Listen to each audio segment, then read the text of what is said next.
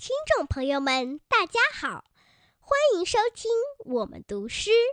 我是来自求是和家园小学三年级的学生许思瑶。今天我为大家带来的是郑玛丽的作品《请求》。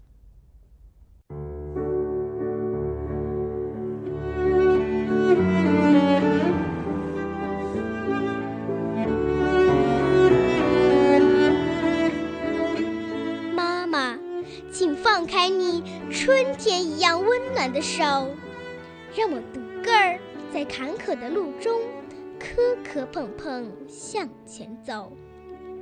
别担心我会跌跤，即使摔破细嫩的皮肉，我也不会拉着你的衣角哭泣，在阳光或风雨里浑身发抖。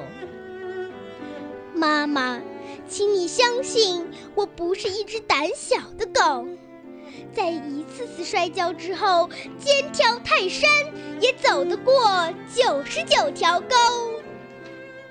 妈妈，亲爱的妈妈，请松开你慈惠的手，让我踩着坚实的土地，与一切困难、一切胜利交朋友。